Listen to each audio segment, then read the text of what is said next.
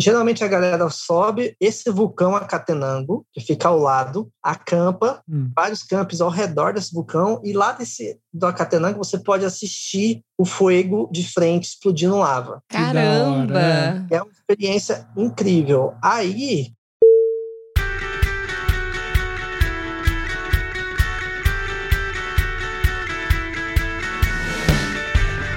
Olá, viajantes, aqui é a Manu. E aqui é o Mac, sejam muito bem-vindos ao ViajaCast. E hoje a gente está recebendo aqui um sonhador de Goiânia para o mundo.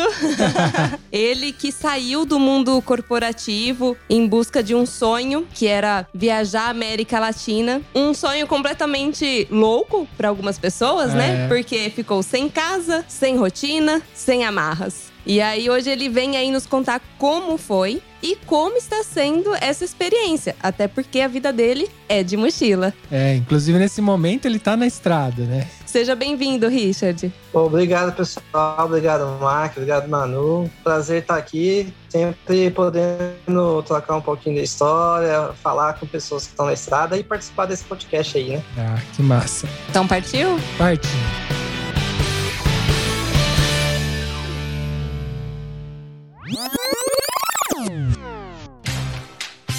Mas antes de começar esse episódio, temos alguns recadinhos. Participe do nosso grupo Olá Viajantes no Telegram. Acesse viaja.link barra grupo. Lá você entra em contato diretamente conosco e fica sabendo das novidades antes de todo mundo. viaja.link barra grupo. Simples assim. E para ajudar a manter esse podcast no ar, acesse viaja.link barra apoie. Com muito pouco, você nos ajuda a produzir cada vez mais e melhor melhor o ViajaCast. Acesse agora enquanto você está nos ouvindo. viaja.link barra apoie. Como agradecimento, todos os apoiadores estarão na descrição de cada episódio.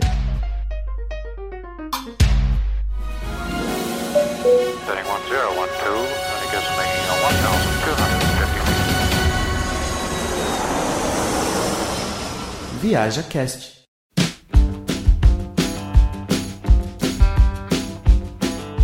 Richard, eu já me antecipei aí falando que você saiu do, do mundo corporativo, mas é porque eu vi um vídeo seu aí no, no, no YouTube, né? Pra quem não sabe, tá ouvindo a gente, o Richard tem um canal no YouTube chamado Vida de Mochila. E aí eu vi esse vídeo você contando a sua história e tal. Eu acho que você pode até dar uma introdução aí para quem não te conhece, tá te ouvindo pela primeira vez. Então, gente, eu sou de Goiânia, né? Nascido e criado, comedor de pamonha, roedor de piqui. o roedor de piqui, até, a galera até se decepciona, porque eu não sou um grande fã de piqui, mas eu compenso na pamonha e no empadão, né? É, tá certo. mas eu trabalhava antigamente com marketing, né? Trabalhei na, na BR Malls, que é uma das maiores administradoras de shopping center aí do Brasil. Trabalhava muito, muito e gostava muito de viajar nas férias, né? Só que à medida que eu fui viajando, que eu fui fazendo meus mochilões de 15 dias, eu fui conhecendo pessoas que viviam na estrada, né? E aquilo ali foi plantando sementinhas, né? E eu fui pensando, pô, gente, eu, eu, trabalho com marketing. Marketing é um negócio tão amplo. Por que, que eu tenho que ficar aqui trabalhando num shopping que é pepino, tipo, o dia inteiro? Pepino no fim de semana, vivendo uma vida que eu não sei se fazia sentido para mim. Aí, toda vez que eu voltava da estrada, cara, eu, eu ficava pensando e pensando naquela.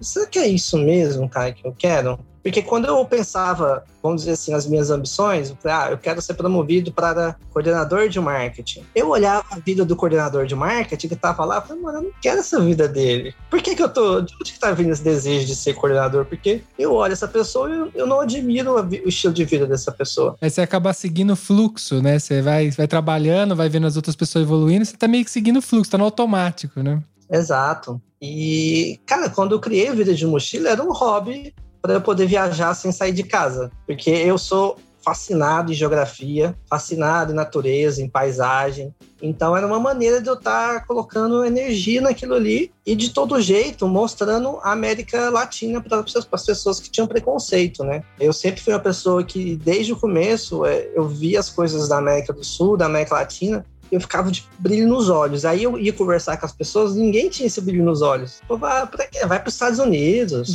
É. Canadá. E aquilo me incomodava muito, sabe? Eu falei, pô, eu vou criar um blog onde eu vou conseguir mostrar a América do Sul, a América Latina, através de relatos. Quando eu comecei, tinha até outras coisas de outras pessoas, era meio misturado, né? Para incentivar as pessoas a, a viajarem para cá, porque é mais barato, tá do nosso lado e a gente está deixando de viajar só porque a gente acredita que o único formato é indo para os Estados Unidos, Europa, etc. Europa, sim. Inclusive a língua é até menos complicada, porque o espanhol não tá tão longe assim do português, então até uma pessoa que não sabe nada de outra língua se vira muito mais fácil do que cair num país numa língua aleatória, né? Talvez inglês ou até num outro país que tem uma língua que você não conhece. Então você tá do, do lado, o custo não é alto, não tem por que não viajar, né? É, eu lembro que, cara, toda vez que eu via alguém estressado, eu falava, mano, essa pessoa faz, faz muito tempo que ela não tira férias.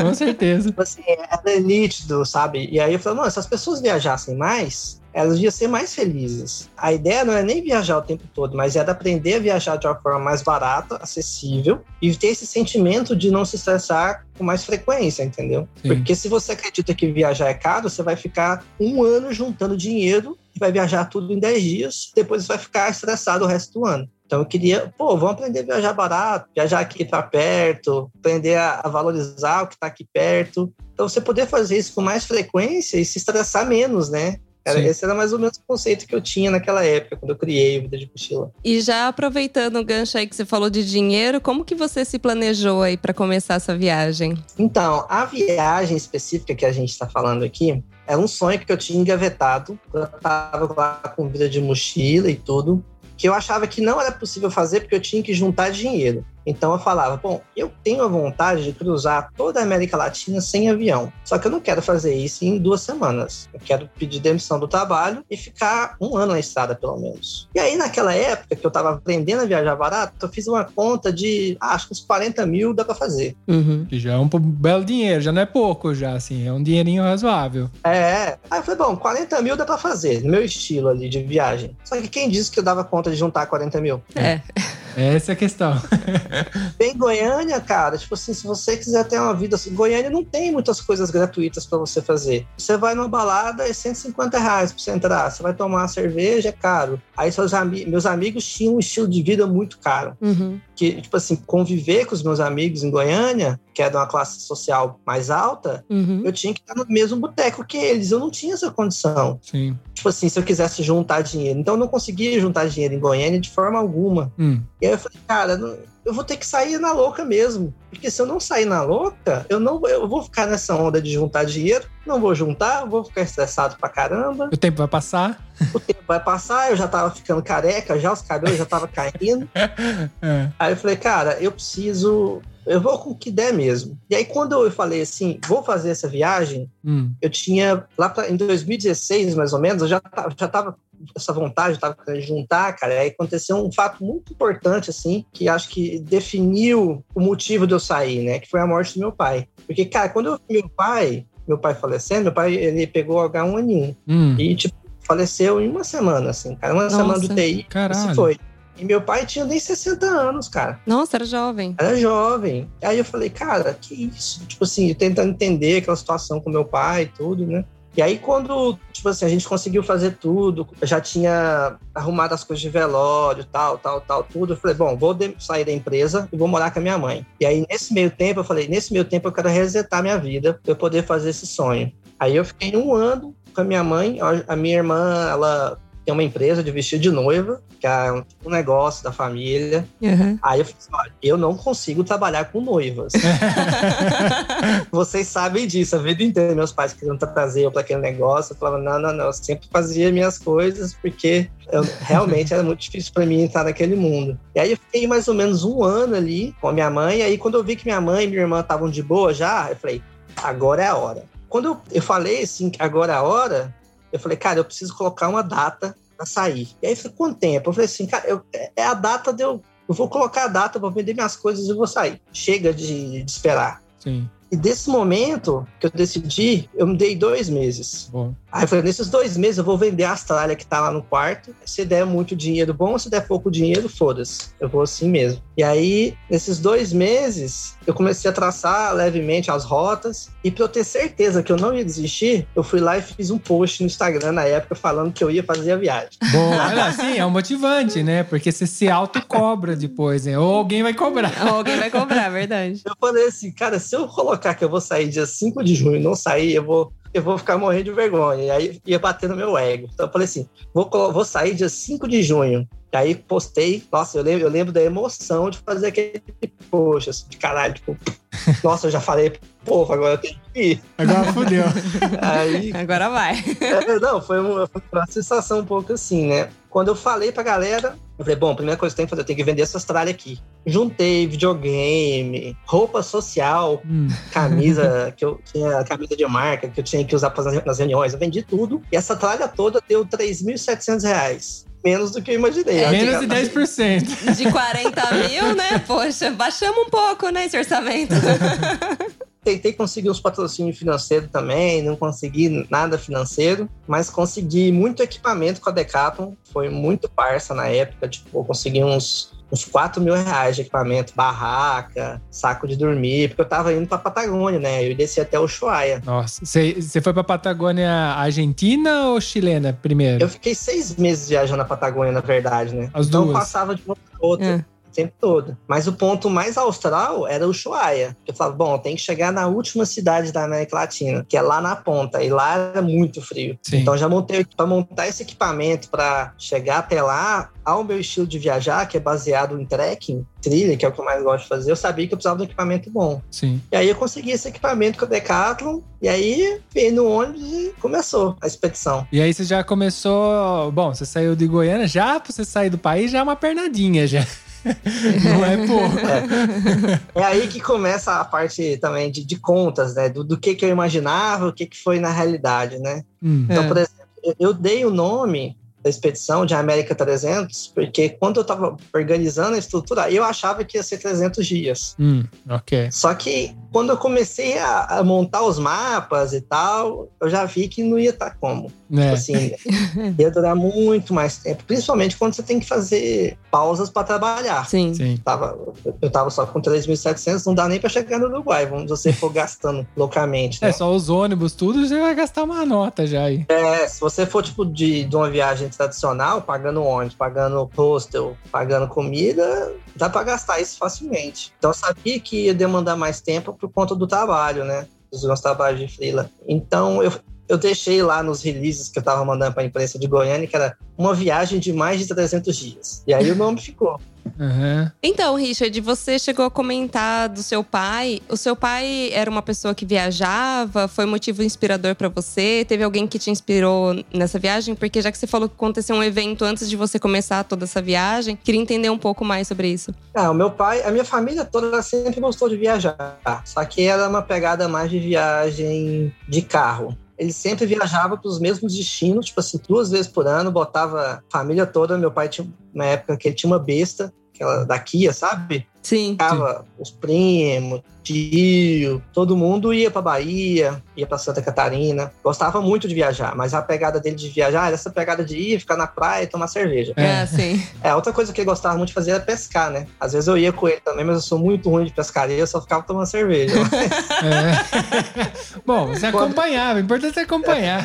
mas quando ele estava vivo, eu já fazia alguns mochilões. Antes de fazer essa viagem mesmo, quando eu fazia de 15 dias, eu fui para África do Sul, fui para Moçambique, Suazilândia, Chile, Cuba. Eu sempre gostava de uns destinos mais assim, né? Ele- aí ele não gostava muito, não. Ele falava: pra que você vai para esses lugares? Vai ver pobreza? Não sei o quê. Tem que ir para os Estados Unidos. É Estados Unidos, o famoso Estados Unidos. famoso Estados Unidos. Eu, eu, eu, peguei até um pouco de birra nos Estados Unidos, tanto o povo me mandar pra lá. Então, mas é que as pessoas enxergam o Deus dos Estados Unidos porque ele é o país do consumo, né? Se você quiser consumir alguma coisa, realmente lá é muito mais acessível, mais fácil, tudo. Tem toda aquela visão que a gente cria, né? Mas a viagem não é consumir, né? Você falou, você tá querendo se livrar de todo esse peso e ter uma vida leve, ter uma vida com o necessário, porque assim você consegue mais longe. Se a gente começa a colocar, né? Ah, eu tenho que dormir no hotel, eu tenho que. Essa viagem, logicamente, vai ficar uma fortuna. Você vai viajar duas, dois, dez dias, que nem você falou, e voltar pra casa com uma dívida. Então você tem que entender que é uma viagem longa, ela exige você abrir mão das coisas, é totalmente diferente, né? Eu acho que até para os meus pais, assim, eles vieram de uma posição. Eles cresceram com muita dificuldade, né? Cresceram na roça mesmo, aquela roça tradicional de Goiás, onde meu avô, acho que eu tive sete por parte de pai, e oito por parte de mãe. Então, tipo assim, o filho era mão de obra. É. Não é essa coisa que a gente tem de família. Então, vieram de uma infância muito dura e conseguiram, através da empresa, ter mais condições. Então, para eles, não fazia sentido voltar para aquilo voltar para qualquer coisa que remetesse àquele sofrimento que eles tiveram antes, entende? Sim. Então, acho que essa ideia deles de viagem é muito atrelada a isso. Então, quando ele via eu, por exemplo, viajando lá no Moçambique, ele falou: eu trabalhei a vida inteira para sair daquele buraco, para sair daquela condição, para você ter do bem e do melhor. Você tem do bem e do melhor, por que, que você quer ir para lá? Entendeu? Não faz Sim. sentido. É, não faz sentido. Essa é um pouco da revolta dele. É uma outra realidade que de geração, né? Os nossos pais também é, têm mais ou menos um perfil parecido. E para eles, como eles tiveram. A gente nasceu já com a condição relativamente boa, né? Porque eles Muito melhor que a construíram- deles, né? É, eles construíram pra gente, né? E aí a gente tá num outro mundo, na verdade, porque teve um boom tecnológico da época deles pra nossa, e a acessibilidade pra viajar, um preço de uma passagem de avião hoje é acessível praticamente pra qualquer um, né? E, e isso muda muito o jogo, né? O jogo nosso hoje é um jogo que a gente tem essa possibilidade sem ser sofrer, né? A gente faz esses rolês assim, mas não, não significa que a gente tá sofrendo por fazer barato. Significa que a gente tem essa possibilidade, que talvez na época deles eles não tinha porque era tudo mais difícil, né? Eu acho que um grande exemplo disso é até. Vou emendar com uma coisa que o Richard falou, que ele tava falando que ele, ele tava fazendo a rota tal, e aí ele viu que não ia dar os 300 dias só. E eu lembro que, assim, quando eu era criança, meu pai, quando fazia viagem, ele abria o mapa em papel mesmo, ia lá com a caneta pra tracejar onde ele tinha ir e tudo mais. Eu acredito que o Richard fez tudo isso no Google Maps, né? Tipo. Não precisava. Eu tinha, quando meus, meus pais viajavam, eu lembro que tinha essa coisa também. Eu lembro que a gente usava um, um instrumento que a galera dos anos 90 vai lembrar, que é o Guia Quatro Rodas. Guia 4 Sim, se verdade. lembra? Tem, na casa do meu pai tem, tem umas par de edição. Esse é o clássico que mostra todas as estradas, né? Estrada de chão, aqui é a rodovia. Aí o Guia Quatro Rodas tinha umas páginas onde você podia abrir o mapa, assim. E eu sempre fui apaixonado em cartografia. Então eu tenho mapa de tudo quanto é jeito lá na, lá na casa da minha mãe, em Goiânia. E usei Google Maps, usei tu- tudo que era possível, fórum, fórum do mochileiro, que era um negócio antigo também. Sim. Usei, Eu já tinha um- um- muitas ferramentas para me ajudar. Eu estava muito amparado nessa viagem, né? Eu tentava explicar isso para os meus pais, só que são ferramentas que é, eles também não entenderiam, né? Sim. Sim. Então, imagina, por exemplo, a minha, metade da minha família não sabe o que eu faço, não entende como é que eu ganho dinheiro com o YouTube. Não entende. Tipo Sim. assim, eles acham que eu sou hippie mesmo, saca? Você abandonou tudo e tá vivendo de, da própria hortinha no fundo da casa dos outros. Quem eu já vi me defendendo na minha família, assim, é a molecada. Porque a molecada tá antenada no YouTube. A molecada sabe que se ela assistir e não pular o anúncio, eu vou ganhar um troquinho a mais. Essa molecada já sabe. Sim. Meus primos mesmo, que eles vão lá e falam, não, a gente não é hippie, vocês não entendem. Vocês que não É. entendem, é verdade.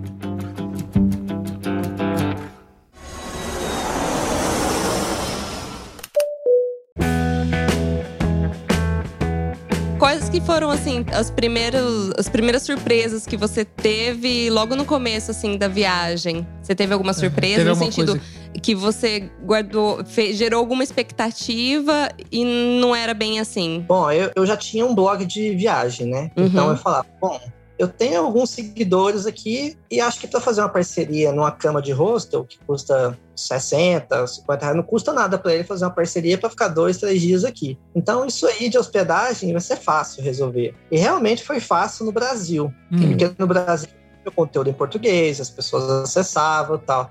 Só que quando eu cruzei para o Uruguai, cheguei lá ninguém sabe o que é vida de mochila. É, é. verdade. Aí eu falava, não, mas aí vou mostrar pro pessoal no Brasil. Eu falava, mano, nem brasileiro vem aqui, É. É.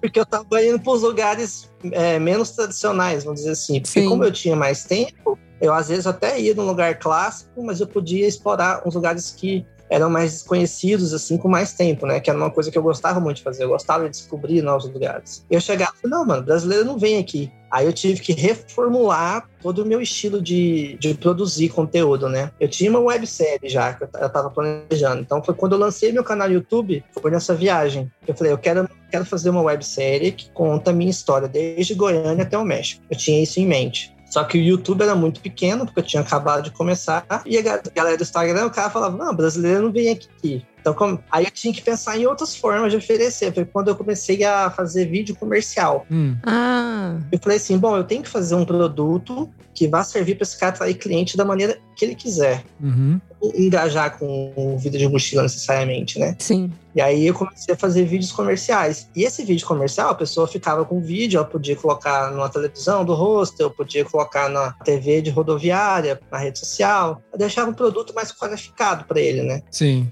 Então, esse foi o primeiro.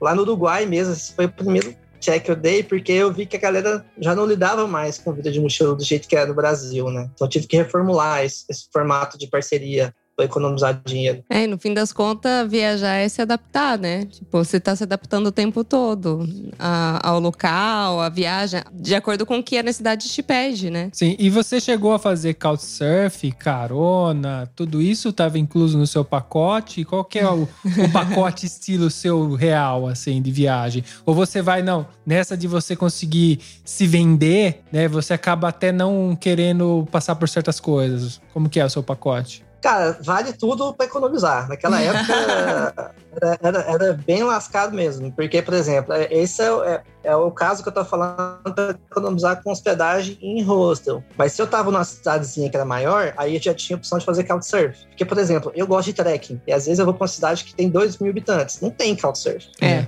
é verdade. Pra cidade maior, capital, é onde você vai ver mais coisas, assim, né? Então, muitos lugares que eu via não tinha couchsurf, mas às vezes eu batia na porta de alguém para tentar acampar no quintal. E, por exemplo, ônibus, eu pegava quando eu tinha dinheiro. Quando eu não tinha dinheiro, era carona. Mas não tinha essa coisa de, ah, eu vou fazer só de carona, só de ônibus. Era assim, ó. Eu tinha, eu tinha 500 reais na Hum. conta. É. Abri a conta, tinha 500 reais, 500 na minha carteira. Eu tava viajando de ônibus. Acabou os 500 reais, vou viajar de carona. Aí eu ganho dinheiro, pego, aí vou viajar de ônibus. E era assim, eu Ah, então você foi flutuando sempre no limite, então. Isso é, um- isso é um incentivador enorme.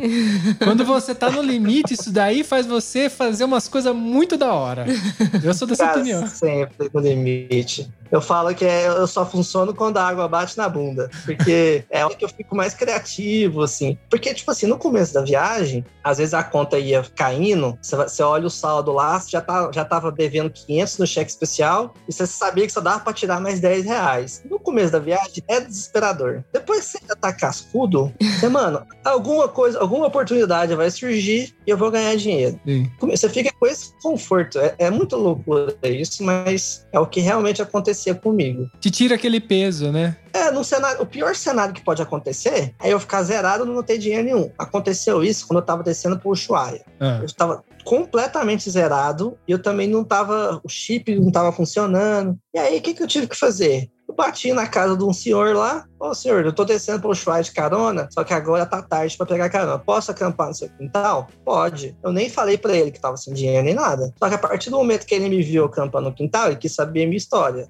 Sim. E a minha história já foi regrada com uma boa comida. E aí essa- essas pessoas vão surgindo. Agora, eu tive que ter humildade pra bater na porta dele e pedir pra acampar no quintal, sim. entendeu? Aí vai, aí tipo, vai muito da maneira que você lida com o ego e tal. Porque eu sei que, tipo assim, se eu, Richard, você tem que ficar três dias sem dinheiro. Você não pode ter nem o dinheiro agora. Beleza, vou- o que que dá pra fazer aqui? Ó, pessoal, tem uma barraca, tal, posso acampar, só com ideia com alguém. E aí, tipo, alguém, ah, dá uma fila no café? Ah, tô, vai, vai proseando. E aí, tipo assim, ó, eu trabalho com vídeo, sabia? Você tá afim de trocar? Eu posso oferecer um vídeo pra cá em troca de três dias aqui de alimentação no seu restaurante. E aí você tem que usar os recursos que você tem pra lidar com aquela situação, né? E o bom é que essa água na bunda é um motivador enorme, né? Que ajuda você a fazer. Porque se você tivesse dinheiro, você não ia estar fazendo.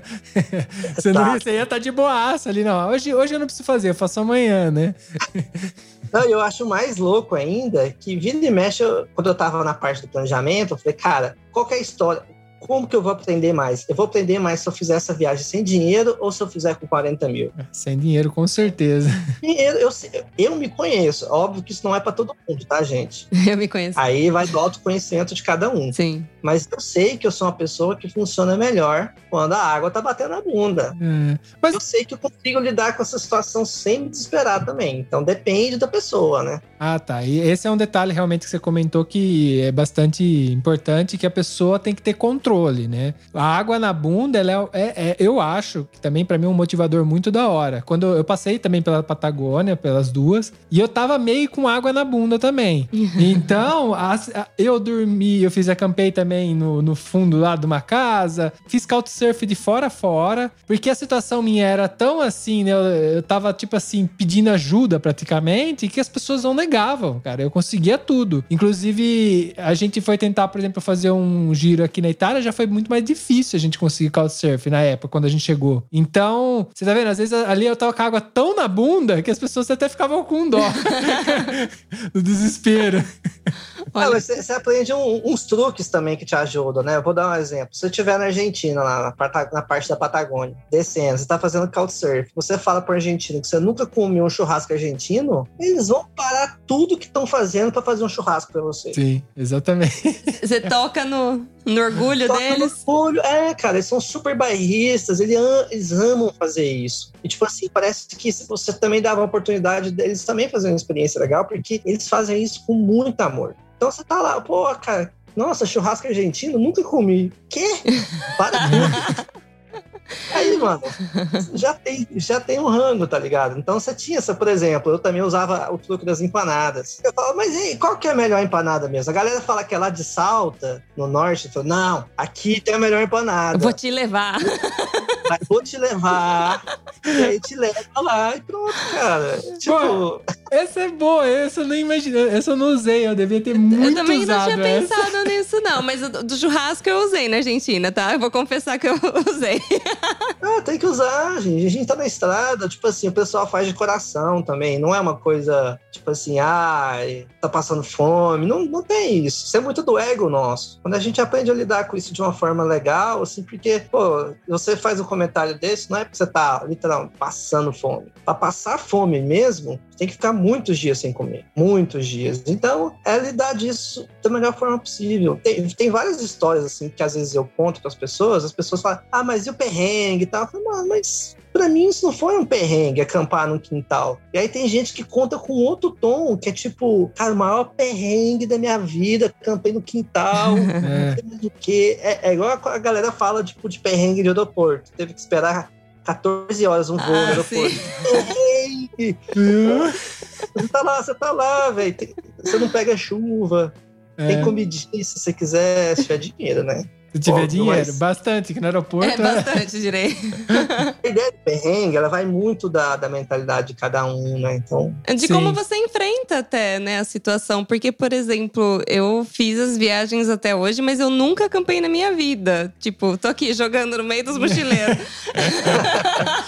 é, a gente, é, eu, trouxe, eu trouxe a barraca aqui quando eu vim pra cá com o objetivo de acampar, mas a gente acabou não acampando, eu devolvi a barraca pro Brasil, que a gente foi uma vez pro Brasil. Eu levei ela embora, falei, não tô usando, levei lá. E a gente não acabou acampando até hoje. A gente tem agora duas redes, que aí dá pra gente sair, fazer um rolê e pendurar a rede e, e na meio das árvores, que é uma delícia. Eu adoro rede. E é isso. Eu comprei uma cadeirinha de aquelas dobrável, bem piquititica assim, que é outra coisa sensacional. Você vai qualquer lugar, você senta e fica. Que ela é bem pitica, sabe? Sei, nossa, é, é, são massas. Às vezes faz uns banquinhos também, assim, fica tipo um, Tem. um tamborete, né? É, porque aí você pode sentar em qualquer lugar, mesmo que tiver tudo zoado tal, onde você tá, você senta ali, fica de boa tal. Então a gente agora não teve oportunidade de acampar, né? Inclusive porque aqui neva, já é um outro tipo de camping, já é um camping que você já tem que se preocupar bastante. Sim. Mas você vê, eu fiz muito camping quando eu tava no Brasil, quando eu fiz pra Argentina. Vim com a intenção de fazer aqui e a gente se deparou com outra viagem aqui. A gente tá numa outra, outro, outra condição. Outro estilo. Que daí a gente tem que se adaptar também, né? É, porque a gente fez muito couchsurf aqui. A maravilha do ser humano é que existem diversas formas de viajar. Se você viajasse igual, tudo que você fazia tá lotado. Então, graças a Deus que existem diversas formas de viajar e que são maravilhosas. Por exemplo, vou dar a minha irmã. A minha irmã é arquiteta. Quando ela viaja, ela quer ver cidades, ela quer ver prédios, ela quer ver museus. É completamente diferente eu que gosto de fazer trilha, quero ver montanha, rio, cachoeira. Uhum. E a gente foi criado no mesmo teto com os mesmos pais, né? Então. Exatamente. É, é interessante ver esse ponto. Eu acho que é importante ter vários tipos de viajantes, porque senão a gente não aprende nada com ninguém. Ah, Foi sim. importante estar em contato com pessoas que também viajam de outra forma que eu, né? Eu tô sempre aprendendo. A viagem é isso, né? Te mostra que existem outras coisas no mundo, não só o que você acha que é verdade, né? É, Isso é uma, uma educação que a viagem te dá que eu adoro mostrar para as pessoas, uma das coisas que a gente prega aqui. É, a gente costuma trazer vários tipos de viajantes aqui, até para mostrar as diversas formas que existem de viajar, porque às vezes a gente fica com medo, tal, fala assim, nossa, mas é possível, dá para fazer, dá, dá para fazer.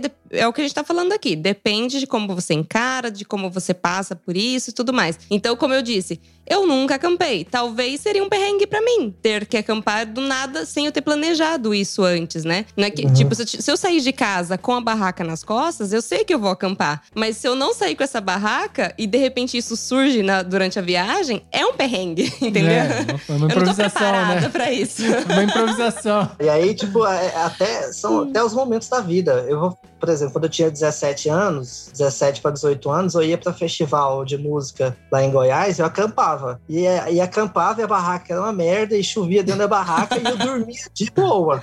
É. Hoje eu tenho a- melhor barraca possível. É uma barraca, tipo, de que ela custa uns 700 conto. É a Kiki Hicker, né? É, exato. Porque, mano, pra mim é inadmissível chover dentro da minha barraca. Ah lá. É. entendeu? Sim, mudou. É. Aí eu vou contar com puta perrengue. Porque pra mim, hoje, a maneira como eu lido com isso é tipo assim. É, ah, né? Tipo, à noite sem dormir, porque estiver fazendo frio, né? Você pode congelar. Porque os lugares que eu vou são lugares que o tempo pode. Mano, dependendo, pode te matar. Se Sim. estiver mal preparado. Então, se chove dentro da barraca, é perigoso. E aí, perrengão, né? Sim, mas são ambientes totalmente diferentes. né? No show, você tá dentro da cidade, de certa Hum, forma, é, ali, né? sim. Você consegue sair, chegar, voltar pra casa. No meio da, da, da, da montanha já é outra É, coisa. montanha de outra coisa.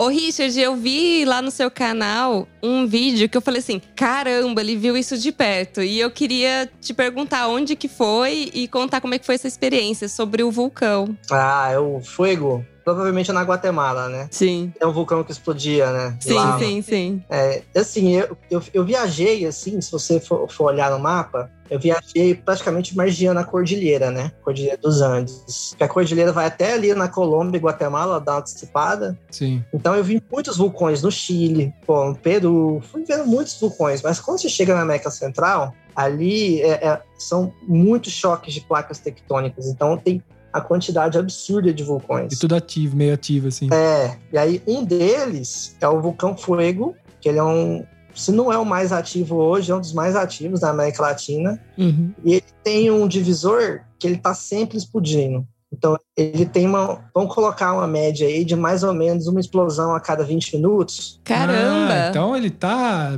muito ativo.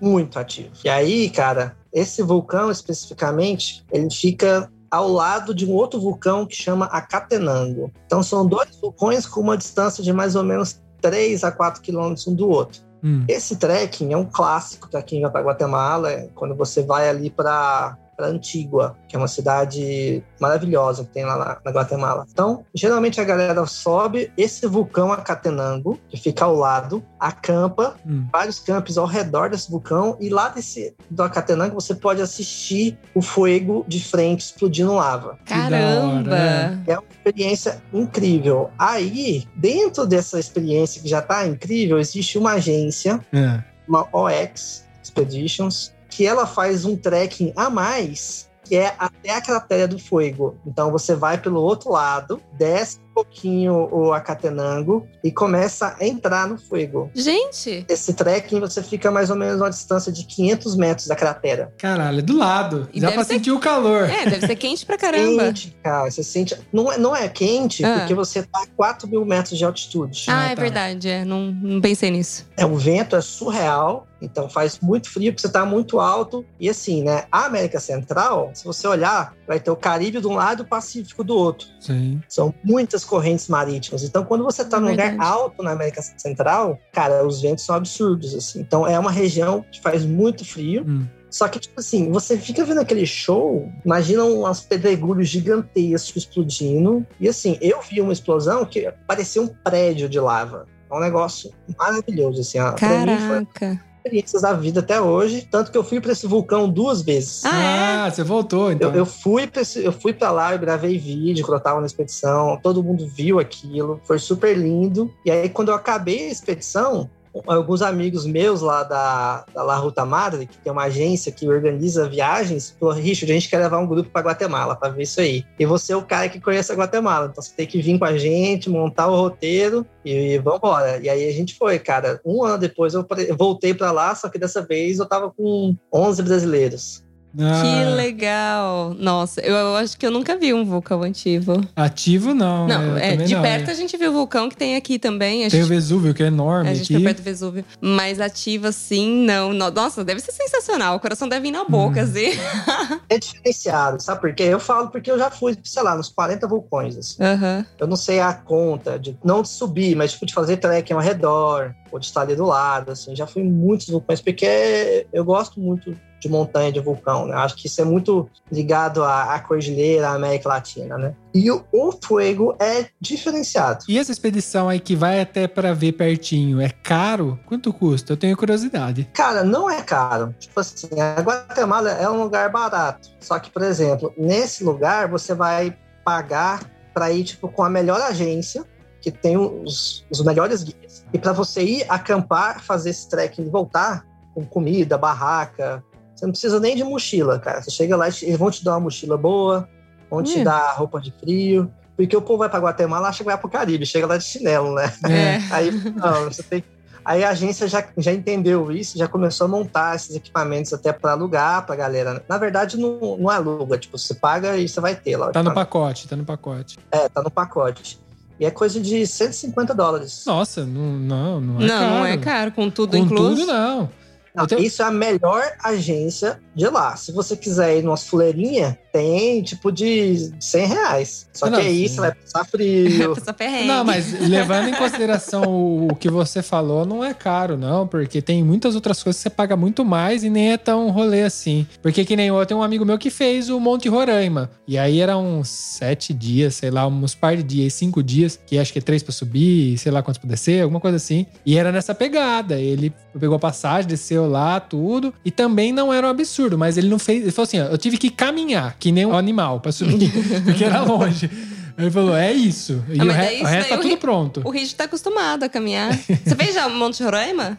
Não, o Monte Roraima não fiz ainda. Eu tive uma oportunidade, só que pintou um trabalho na época, não lembro. Mas eu tenho muita vontade de ir, de gravar. Queria até gravar um documentário lá. Também. Eu também, morro de vontade de visitar o Roraima do, no esquema que esse amigo meu fez, porque ele falou muito bem. Mas esse trekking desse vulcão também é um trekking lascado também. É muito Ah, é? Porque é o seguinte, a, a, primeira subida até o acampamento são mais ou menos umas sete horas subindo, só de subida. Caramba! Tipo assim, você acende acho que é 1.300 metros, pelo menos. Só que é num vulcão que tá ali ativo, né? Então, por exemplo, toda aquela região, o piso é como se fosse areia vulcânica. Hum. Então, você pisa e cede. Nossa. Imagina subir uma duna durante sete horas. Nossa, é. deve ser super cansativo. Uma mochila nas costas que tem acampamento tal. No meu caso, eu tava querendo fotografar, eu levei tripé, putz, câmera. Aí é mais rolê ainda. Tipo assim, você vai sei lá, a mochila devia estar pesando uns 12 quilos. Nossa, carregar 12 quilos do. Nossa, já... Sete horas. É. Hum. Sete horas até o acampamento. Aí chegou no acampamento, você quer ir até a cratera, são mais ou menos uma hora e meia para ir e outra hora e meia para voltar, mais umas três horas. Você chega na cratera de noite, assim, tipo, você fica lá vendo, você faz com lanterna mesmo, uhum. você vai no escuro para ver essas explosões de noite. Caramba! Que da hora. É muito como tá escuro, a lava, a lava fica ainda mais incandescente, né? Vira uma experiência Sim. ainda mais surreal. Você chegou a fazer a carreira austral no, no Patagônia chilena? Provavelmente sim, né? É, mas eu, a galera faz tipo, uma viagem mais tradicional de carro, né? Eu parei alguns pontos, assim. Ali para pedir carona é tranquilaço. Tem um monte de gente pedindo carona ali. É, depende, se você for no verão, né? Ah, sim, é. Eu fui, eu fui, era, era calor, sim. É, então, eu, eu, eu tava lá na saída de inverno. Ah, lá. ah nossa, lá no inverno. É, não é. É, é, tava mais ou menos em Torres del Paine em setembro. Torres del Paine, sim, que a Argentina. É, tava saída de inverno.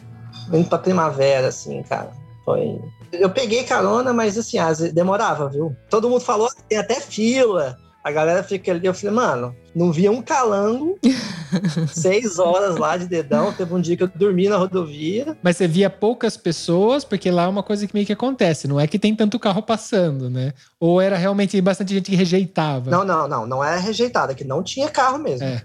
Isso é verdade, isso é verdade. Não tem muito pouca pessoa. É, a cultura de carona na Patagônia é maravilhosa. Se vier carro, a chance dele parar é muito alta, mas é porque quando eu tava lá não tinha mesmo. Você chegou a fazer trabalho voluntário em, em, durante essa viagem ou você só foi trabalhando dessa maneira, oferecendo o seu trabalho mesmo, tipo, é, a pagamento, no caso, ou por troca e tal? Ah, eu fiz também quando eu tava, quando eu tava cansado de me deslocar, porque imagina, pensando na websérie, eu tentava fazer um destino mais ou menos eu ficava mais ou menos uma semana, uma semana e meia em cada cidade. Se fosse um lugar que tinha muita coisa para fazer, até ficava mais tempo. E aí, quando eu cansava do ritmo, esse ritmo de fazer, de gravar, de, de ficar, oi, tudo bem? Meu nome é Richard, de conhecer, despedir, é. conhecer, despedir, contar a minha história, despedir. Quando eu cansava desse ritmo, eu fazia o voluntariado, que aí eu podia ficar um mês de boa. Então eu fiz em Pucón, no Chile, fiz na Costa Rica, fiz na Colômbia, Fiz alguns, assim. Esses mais ou menos de um mês, assim, que eu lembro. E da, da América do Sul, tem alguma que, que é algum país que é seu queridinho? Pior que tem, você acredita? Tem! tem. Vai contar pra gente aí. eu, eu, eu, sou apaixonado pelo Peru. Ah. Você também? Pô, todo mundo é apaixonado pelo Peru mas, e eu não pisei mas lá. Mas não é que, que tá aí com a Lana, poxa. Pô, cara, aqui, mano, chacana no pescoço e tudo, cara. Eu sou, mano, Peru é diferenciado, cara. Eu preciso conhecer o Peru. Eu já andei em volta e não pisei no Peru ainda. Eu preciso demais. Vocês estão me deixando louco de, de, de curioso, porque todo mundo fala bem. É verdade. Cara, é, é o Peru, velho. Assim, vamos começar pela parte geográfica. Eu que gosto de geografia. Você tem, tipo, geralmente você vai para um país, dependendo do país, você vai ter, sei lá, 10, 8 biomas. No Peru tem, tipo, 14. Nossa. No Peru, você pode entrar pela Amazônia, floresta Amazônia, de repente você tá nos Andes, de repente você tá no deserto de Ica, de repente você tá na praia. Entendeu, cara? É, é muito louco. Então, isso acontece no Peru. Você entra dentro do ônibus, você tá na região montanhosa, neve para todo lado. Aí você dorme e você acorda no deserto. Deserto, dunas de tudo é lado. E aí você vai mais um pouco, Amazônia. E aí você vai mais um pouco, praia. Mano, o Peru é incrível, velho. Completo, louco. tem tudo.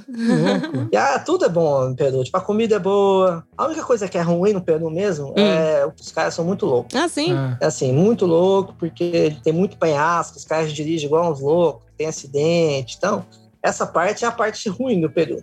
Mas o país em si, eu não tô nem falando da cultura inca ainda, né? De tudo que você vai ver. Cara, tipo, no, o Peru é um, é um, lugar onde tem ruínas incas largadas, assim. Onde, ah, isso aqui é uma ruína inca, mas isso aqui não é um sítio arqueológico. Então você pode ir lá, dormir lá dentro da ruína inca. Olha, ah. não sabia disso. Um negócio que se tivesse em qualquer outro lugar, ia ter filas e filas de turistas. Sim. Porque é tanta ruína que eles não conseguem fazer essa estrutura que tem como Machu Picchu. De criar acesso, de criar marketing, de fazer. São diversas civilizações de diversas cidades, todas espalhadas. Assim. Então, vira e mexe, você faz uma trilha desconhecida, você encontra uma ruína desconhecida você se sente um Indiana Jones.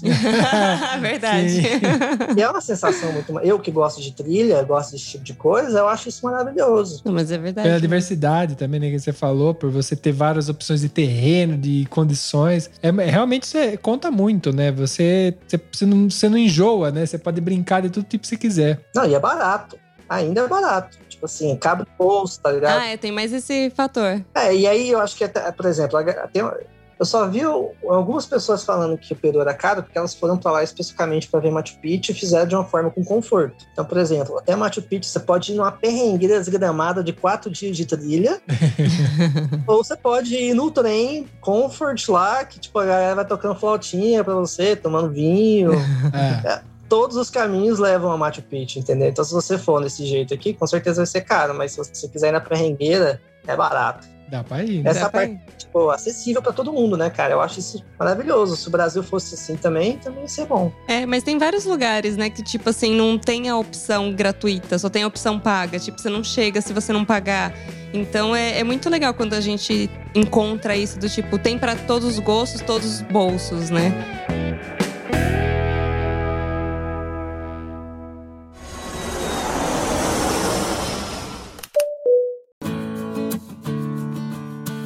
Energia. Você fez essa viagem sozinho, mas durante a viagem você encontrou alguém, acabou fazendo trecho junto com outras pessoas, por ser homem, sozinho, se apaixonou durante essa viagem? Conta aí pra gente. Esse é de lei, né? É de lei, olha lá. É, tá, eu tive algumas pessoas que eu, que eu vou, tipo assim, que eu parei e viajei junto, foram duas, duas meninas. Assim que eu cheguei a mudar a rota para viajar com elas, a gente, eu viajei um mês com uma argentina, a gente meio que namorou e fiquei um tempo também com uma francesa no Equador. A gente viajou essa parte. Aí teve, tipo, outras pessoas, amigos que você conhece no rosto, e você viaja, tipo, uma semana, duas semanas. Aí tem uns relacionamentos mais rápidos, assim, de, de cinco dias, três cidades. Tem, tem de tudo, né? Mas dessa viagem mesmo de romance, assim, teve esse caso que eu tive com a Argentina e esse com a francesa. Tanto que esses dois viraram episódios lá no YouTube também, porque eu tava produzindo, elas participam, tipo, de três, quatro episódios, aí tem a despedida, tem toda aquela coisa, né? Virou novela mochileira, praticamente. Né? Bom, eu já vou deixar de aviso para quem tá ouvindo que eu vou deixar o link na descrição né, do canal dele no YouTube. Aí você pode fuçar lá se tiver curioso ver as histórias, ver os vídeos está na descrição desse episódio. Aproveita lá para conhecer o material dele. E aí eu queria perguntar, porque depois a Manu falou para mim que, né, toda viagem acaba, né? Toda expedição acaba. E aí chegou no final, alguém se desesperou porque tava acabando, né? Fiquei sabendo. é, cara, é, é, é, bizarro isso, porque é igual eu falei, né? Eu trabalhava naquela empresa e eu via, eu falava assim, ah, eu quero ser coordenador, mas quando eu olhava pro coordenador, não era meu sonho ser coordenador. Eu não me via naquilo. E durante, sei lá, quatro, cinco anos, a única coisa que eu pensava que era meu sonho de verdade era fazer essa viagem. Eu não tinha mais nada. Não queria, sei lá, fazer um mochilão na Europa, não queria ir para o Sudeste Asiático, não queria ir para a Austrália, não tinha mais nada. Era isso. Era essa viagem do jeito que foi feita, por terra, sem pegar avião, desse jeitinho. Então, quando eu cheguei na fronteira ali com o México, cara, eu, eu recuei. É. Eu, eu, olhei, eu tava Não. a pé, né? Era tipo, sei lá, umas nove da manhã. É. Aí eu cheguei, eu olhei assim, tirei a mochila, larguei a mochila, sentei no meio fio, fiquei, cara, seis horas lá. Caralho. Refletindo, cara, tipo assim, pô, eu sei que eu tenho que passar, mas e se eu quiser voltar e ficar mais um tempo curtindo? O que que me impede? Eu tô devendo satisfação para alguém? Uhum. Não, meu mundo é livre, eu tenho essa liberdade, né? Será que eu quero realmente acabar com esse sonho agora? Será que tá no momento? No final foram 622 dias, né? Foi quase dois anos. Você achando que em 300 dias dava, hein? então eu tava muito naquele complexo de tenho saudades dos meus amigos, não quero acabar com o sonho, tenho saudade de comer pamonha em Goiânia, não quero acabar com o sonho. Aquele momento, tipo, de já, eu já fiz o que tinha para ter sido feito, sabe? Eu fiquei muito parado naquele, naquele momento ali, porque eu não sabia realmente como lidar com aquilo. Mas cruzei, cruzei. E aí, quando eu voltei para casa, era legal. Tipo assim, durante a semana, ai, que saudade de você. Aí eu contava as histórias. Pá. Depois de uma semana, mas voltou tudo normal. Eu falei, caralho, mano, tô aqui em Goiânia e não tem mais sonho, velho. Eu falei, não, eu tenho que colocar algum sonho. Aí, mano, eu comecei a sonhar o sonho dos outros. Aí, pô, aí você via, ah, eu tinha vontade. Aí eu, eu, eu, ficava, tipo, um dia pensando, ah, isso aqui deve ser massa demais fazer. Isso aqui pode ser assim, meu novo sonho. E, mano, não, não teve. Tipo assim, ah, por exemplo, hoje eu viajo, eu continuei viajando, né? Porque quando eu cheguei em Goiânia, eu falei, mano, eu já aprendi a ganhar dinheiro na estrada, não faz sentido eu ficar. Voltar, né, pra essa vida. Ficar preso, né? Eu já tava vivendo uma vida que me fazia mais feliz. E eu também via que o, o vida de mochila poderia colher muitos frutos no futuro. Então não valia a pena ficar lá em Goiânia, ó, eu poder continuar viajando e viajando o Brasil. E aí comecei a viajar o Brasil, comecei a fazer expedições para conhecer a galera, tanto que foi numa dessas que eu conheci a Lana. É, ela. então, eu depois eu e a Lana a gente conheceu, a gente começou a viajar junto, teve um amigo meu que pediu demissão, do trampo dele, ele tinha um troller, a gente viajou junto no Brasil também, 50 dias um troller. Nossa. Transamazônicas, chapadas, foi, cara, foi super legal. Eu comecei a fazer umas parcerias também grandes aqui no Brasil, então trabalhei com o Ministério do Turismo, cobrindo o Rally de Sertões. E aí, cara, minha vida virou vida de mochila, saca? É, eu comecei a investir nesse projeto meu, que eu acredito bastante, e que eu possa colher algo no futuro, né? Tipo, ao longo de toda essa, essa trajetória aí. E nisso tem quantos anos já que você tá de mochila? Olha, Eu conto desde 2017, desde 5 de junho de 2017, que foi quando eu comecei essa viagem. Porque quando eu fazia as. 5 de junho de 2017? É. Eu montei no avião dia 6. Ele montou no avião dia Pra vir 6 pra de junho de Itália. 2017. De 2017. Sério? eu pisei, eu montei no avião dia 6, cheguei dia 7 aqui. Pô, ju- junho de 2017 é um, É é um mês especial pra muita gente, então. Que Sim. massa. Então são quatro anos já. É, quatro anos. Porque depois que eu, eu, eu voltei, eu vou em Goiânia mais só pra resolver um problema, abraçar minha família, meus amigos, depois eu zarpo, continuo na estrada. É, então não tem nem planos, né, de voltar, pelo amor de Deus. Eu, eu- assim, eu não gosto de cidade grande mais. Pra mim não faz sentido eu estar numa cidade grande, porque toda vez que eu vou é estresse, é, é trânsito, eu tenho medo de.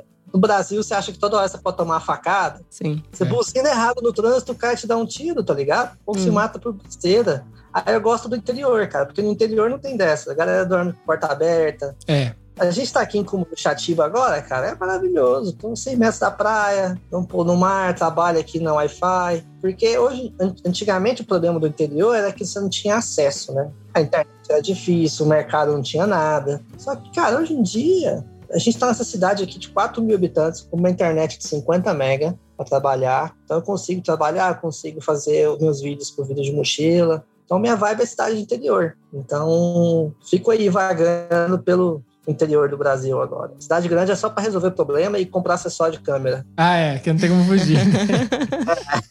Você mas, tem que arrumar equipamento, drone, essas coisas, aí você precisa ir pra cidade grande. sim. Bem, bem que daqui a pouco vai ficando cada vez mais forte a entrega online, né? Até nos, nas cidades Menores, né? menores e longe. Aí vai chegar uma hora que nem isso vai precisar mais.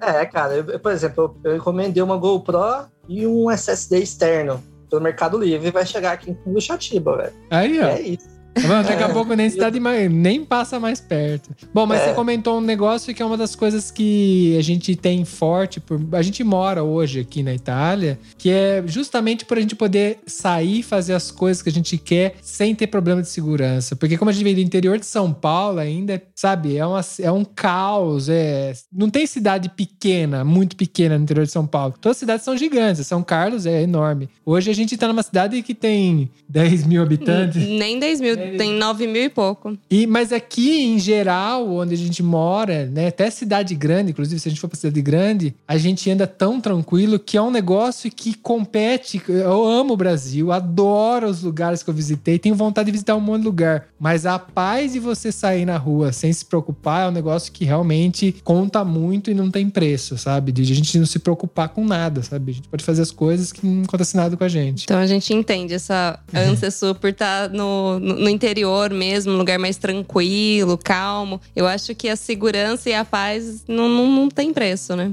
É, cara, e, e- e, tipo assim, é, você tá num lugar mais seguro, você fica até mais à vontade de, de investir em seu trabalho, de investir em várias coisas. Por exemplo, se eu trabalhasse com vídeo da maneira que eu trabalho em cidade grande, eu não ia ter coragem de pagar 10 mil reais em drone. Como você ficar voando esse drone no meio da cidade grande ali, alguém pegar, andar pra lá e pra cá com ele, né? É, cara, como é que você, como é que você se sente confortável? Você vai para um centro de uma cidade que tem 100 mil habitantes e sobe um drone de 10 mil reais lá. Você vira o centro das atenções, é muito fácil chamar atenção. Então, por exemplo, aqui, aqui pode até chamar atenção, mas é de alguém que fala de curioso. Olha, o que, é estranho aí? É. E acabou.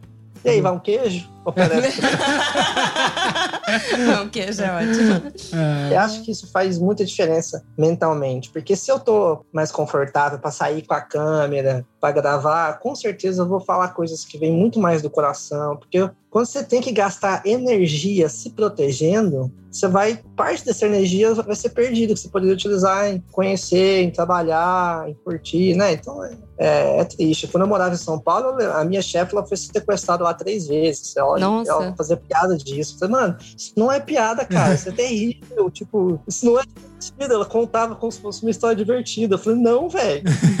É, mas é incrível como as pessoas se acostumam com o ruim, né? Tipo, nem experimentam ter uma vida diferente dessa. Tipo, eu acho inadmissível É. a gente se acostumar com uma coisa ruim. Ri pra não chorar, né? Ela brinca com a situação É o pra não famoso, chorar, né? Ô, Richard, é. de todos esses ensinamentos aí que você teve durante viagem, você aprendeu a ganhar dinheiro, aprendeu que você não precisava de tudo aquilo que você estava buscando antes, sem saber até o que, que você estava buscando. Que outro recado você pode até deixar para quem está postipando um sonho, assim como você teve aí, que ficava falando: não, eu vou precisar de dinheiro para fazer tal. Amanhã eu faço. Amanhã eu faço. Não, ano que vem eu parto. Que outro recado você tem aí para deixar para quem está nesse mesmo pensamento ainda? Ah, cara, é porque assim, a gente geralmente tem medo do desconhecido, né? A gente fica muito nessa noia do que vai acontecer.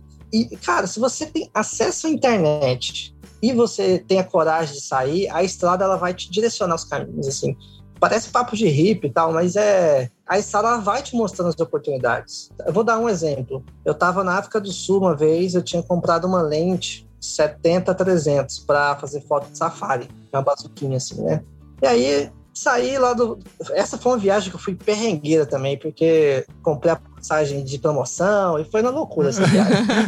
e, cara, eu tava sem dinheiro lá, mas eu tava. Eu conheci um suíço que ele tava viajando de carro, peguei uma carona com ele, ele me levou pra uma praia e falou assim: olha, é, a gente vai continuar a estrada, mas eu quero surfar nessa praia aqui, que é Jeffreys Bay, na África do Sul. É. Super famosa lá. Eu falei, você me espera aí? Eu falei, cara, espero, de boa. Aí ele me deixou na praia, eu peguei a câmera e comecei a fotografar. Pô, eu tava fazendo nada, eu tinha que esperar o cara, né? Sim. Fiquei fotografando a galera lá no mar, pá. Aí cara, um cara saiu e falou, oh, essa foto sua. Ele, nossa, que massa, quanto é? Aí eu, uai. Uai. uai. uai. Mas quanto é?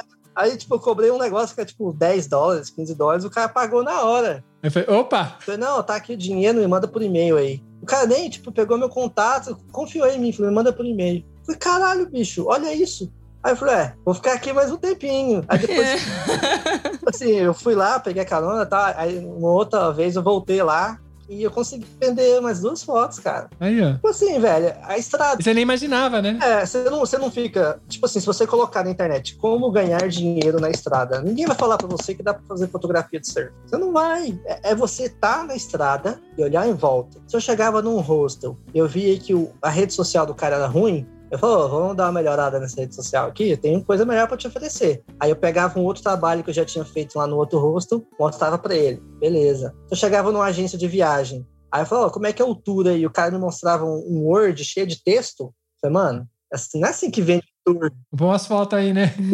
Deixa, vamos fazer um vídeo comercialzinho aqui desse tour, explicando, para dar brilho no olho. Entendeu? Então, essas oportunidades, tanto na parte de autoconhecimento, de conhecer pessoas, tudo isso só vai ser mostrado na estrada.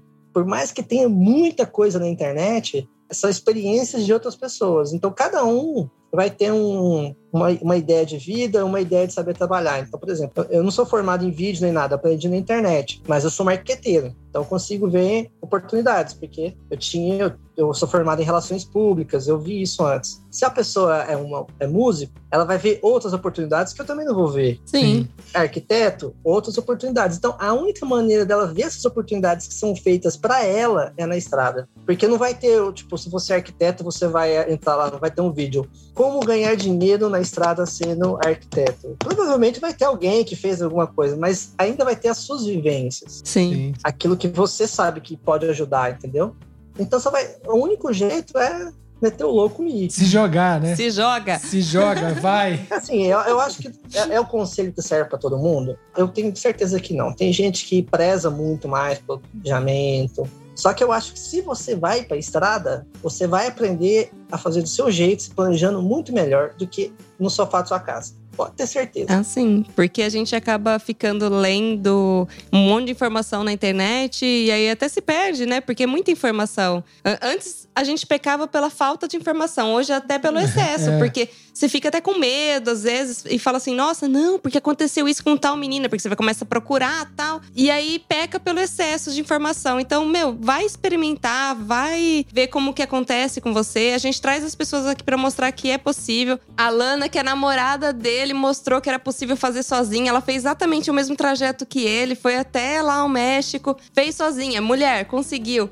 O cara aqui também fez, também trabalhou durante na estrada tá mostrando também que é possível. Então, cara, por que, que você tá esperando? Vai, faz. Você tá, lá em cima, você tá em cima do muro, tá resolvido. É só você se jogar. A real é que a galera.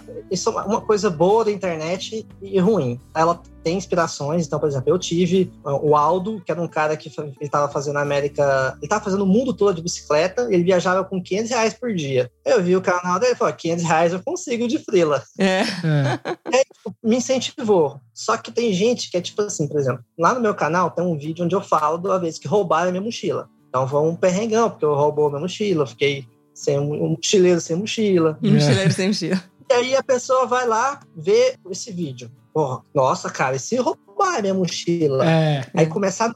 Aí, para completar a noia dela, ao invés dela ver todos os outros vídeos que tem lá mostrando os caminhos que eu, que eu já fiz, que outras pessoas fizeram, ela vai colocar no Google casos de roubo de mochila, não sei o que, não sei o que. E quando você pede, o Google te entrega. Sim. Sim. Se você buscar desastre, ele vai te entregar. E aí a pessoa começa a ver, ver, um, ver, ver o meu primeiro lá. Só que depois ela vai procurar a fundo mais desastres. E aí o Google vai mostrar para ela mais desastres. E aí é tudo para se auto-sabotar. Aí, beleza, peguei. Ah, não vou dar, não vai dar certo pra mim. Só que não é assim que funciona, entendeu? Não é você fazendo um filtro, pegando uma amostra pequenininha do que acontece, levando isso com geral, levando isso com perigo, né? Não é assim. Como regra, né? Até porque perigos e coisas acontecem durante uma viagem. Mas como a gente, a gente afirma aqui, você tá aí para até confirmar isso, a gente fala que existe muito mais pessoas boas no nosso caminho, assim, quando a gente viaja, do que pessoas ruins. Hum, não sei como que foi a sua experiência, acredito que, que foi assim.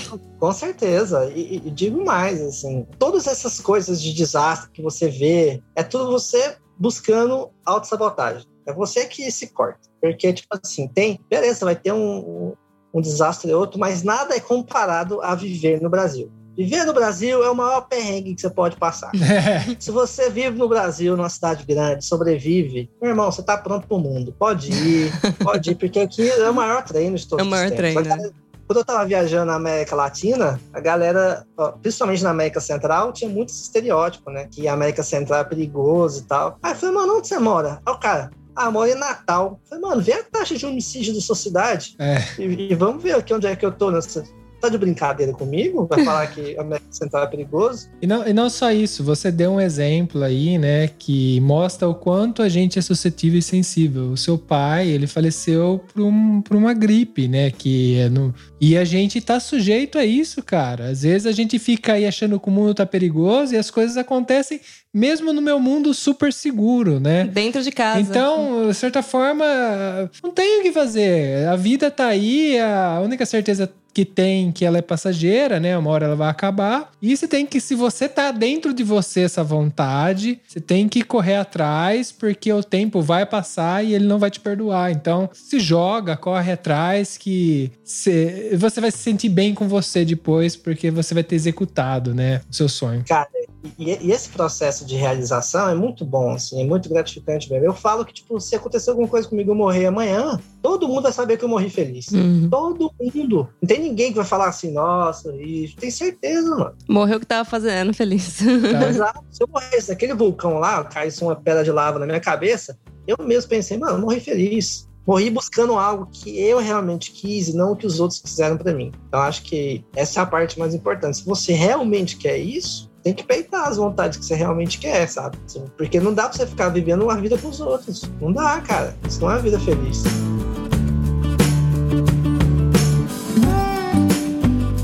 Bom, e é com essa mensagem aí final do Richard que a gente vai fechar esse programa, porque acho que não tem mais o que falar mesmo. É.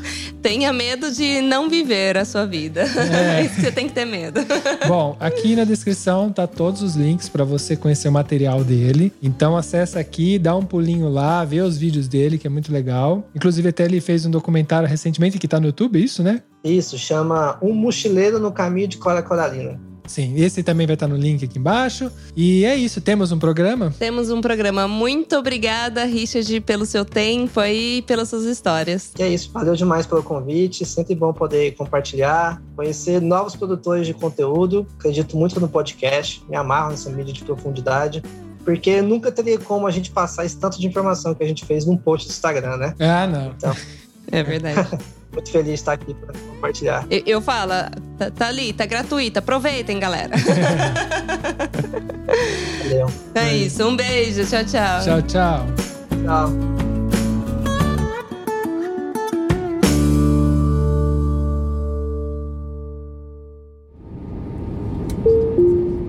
Eu tenho certeza que você lembrou de alguém ouvindo esse episódio, então compartilhe agora mesmo com essa pessoa. Assim mantemos essa conexão entre nós, viajantes.